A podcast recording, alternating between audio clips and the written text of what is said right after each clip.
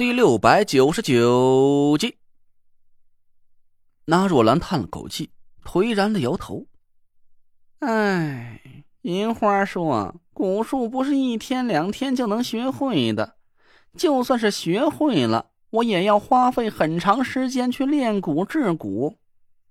他说，学会了魅惑之术，就可以把我那位长辈给骗到苗寨提亲了。蛊术。”等我们成了亲，他肯定会教我的。他还想让我用阴阳蛊师的法术去炼制蛊呢。我一下子就泄了气，说了半天，感情那若兰也和我一样，对蛊术一窍不通。接下来的事儿就不用那若兰说，我也能猜个大差不差了。他假装依依不舍的跟银花告别，带着古董回到中州。从此就杳无音信，让银花独守空房了呗。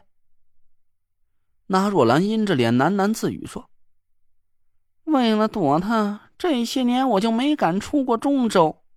后来我突然打听到他的消息，他也从来就没离开过苗疆。我还以为这么多年过去了，他早就把我给忘了呢。真是人算不如天算。”怎么就在这个鬼地方又遇见他了？我皱了皱眉头说：“师兄，你的消息是不是不对呀？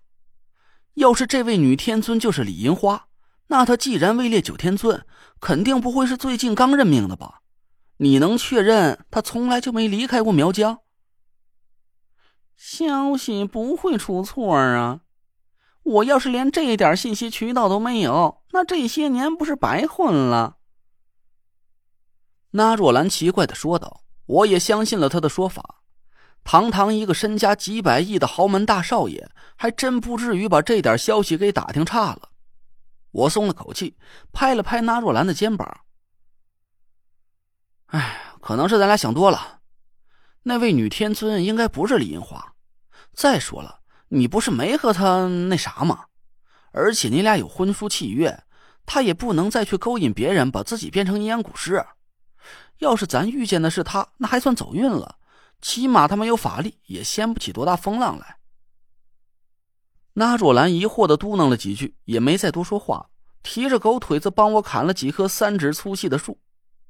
我和那若兰把树搬到了温泉溪水里，浸泡了一个多钟头，直到阴气散尽，才把树搬到岸边。我仔细的剥掉了树皮，做了几个模样还算是能看得过去的纸扎小人虽然纸扎小人的颜值和法力并没有任何关系，但我也不想做成纸扎丑鬼的那副模样。我怕半夜突然一眼看见，把我自己给吓哭了。我只是简单的做了几个纸扎小人就停下了手，用一块木头刻出了一个木哨，在几根树干上用刀尖刻了静心神咒。点上了我的阳血。且不管这能不能抵挡得住蛊术，死马当成活马医吧，总比什么防御措施也没有要强一点。那若兰奇怪的看着我，就这几个就够了？你摆那个阵法不是要很多纸扎小人的吗？我苦笑的说：“纸扎阵法只是对付实质性的敌人才有效，魅惑之术和蛊粉根本就无形无体。”这几个纸扎小人也就只能让大家宽宽心罢了。那若兰沉着脸叹了口气。我们回到营地休息了一会儿，那若兰把其他人叫了起来。我吹响了小竹哨，哦不，这次应该是小木哨。几个纸扎小人帮我们搬运着背包。我把那几根木棍分给大家当做登山杖。我们顺着溪水往上游峡谷的方向走去。除了没有阳光之外，这里的地形我们已经走过两次了，熟悉的简直可以闭着眼睛前进。但越是这样，我的心里就越是不安。我就从来没见过这么诡异的事情，就像是同一款游戏里同一个地图连续刷了三次，而且每一次出现的小怪和关卡 BOSS 都不一样。我心里暗暗吐槽。这是开发组没钱搞研发了吗？竟然这么图省事儿！但连续走了两天时间，我却意外的发现，竟然还有更图省事儿的呢。整整四五十个小时，我们竟然什么意外情况也没遇到。我紧绷着的神经一阵一阵的抽筋儿，简直都要怀疑是不是开发组忘了设置暗雷怪物了。大家的情绪各有不同，相对于我的焦虑不安，田慧文似乎是挺淡定的，一直都默不作声的低头赶路。我悄悄问过他，唐果儿做的那个噩梦到底是什么？田慧文只是搪塞了我几句，说唐果儿没告诉他。我却有点不信，唐果儿无论大事小情，对田慧文都毫无隐瞒，可能田慧文只是不想让我知道罢了。我也悄悄的感受过了田慧文身上的黄配气息，似乎是比前几天更严重了。凤配的气息刚接触到田慧文的身体，就会忽然消失不见。更让我担忧的是，我现在已经感受不到黄鸟的模样了。我不知道黄鸟转凤已经到了什么程度，但看田慧文的表情，他好像却不怎么太在意这件事似的。我紧皱着眉头，心里不安渐渐扩大了起来。那若兰的脸色也没比我好到哪儿去，成天都不说几句话，脸黑的像是要滴出墨汁儿一样。我估摸着，她是在担心镇守这个机关的天尊就是那位苗女李银花。其实仔细想想吧，那若兰也挺可怜的，身负着倒霉的天蝎命格就不说了。好不容易有过一段值得回忆的过往，但内容却让人开心不起来。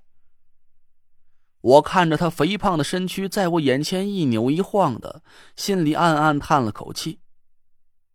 可能是这两天的路程太过于无聊，唐果儿的情绪也有点低沉了下来，拖着手里的木棍叮叮咣咣的摩擦着地面上的山石，连和郭永哲斗嘴的心情都没有了。只有郭永哲看起来情绪还不错，哼着小曲儿，慢悠悠的前行着，还时不时的和我聊上几句。哎，陈子，你瞧，这到处都是鸟啊、蚂蚱什么的，你说咱把这些东西都泡在温泉里，去去那个什什么阴气，能吃不？我犹豫了一下，还是摇摇头。不到万不得已，还是别吃了。这就和简单解毒之后大把大把吃毒药是一个道理。但凡是没饿死，最好是不要去碰那些玩意儿。嗨，得嘞！哎，我说，这光这么闷着头走路多没劲呐！你就不能把这纸扎小人做大一点弄个轿子抬着咱走？实在不行，让他们给咱唱个小曲儿也成啊！我让郭永哲叨叨的脑子里嗡嗡的，心烦意乱的挥了挥手，没搭理他这茬。坐个轿子抬着我们走，亏他想得出来。现在我们必须随时保持高度的清醒，一旦不小心在相对舒适的环境里睡了过去，遇到了危险，我们怎么死的都不知道。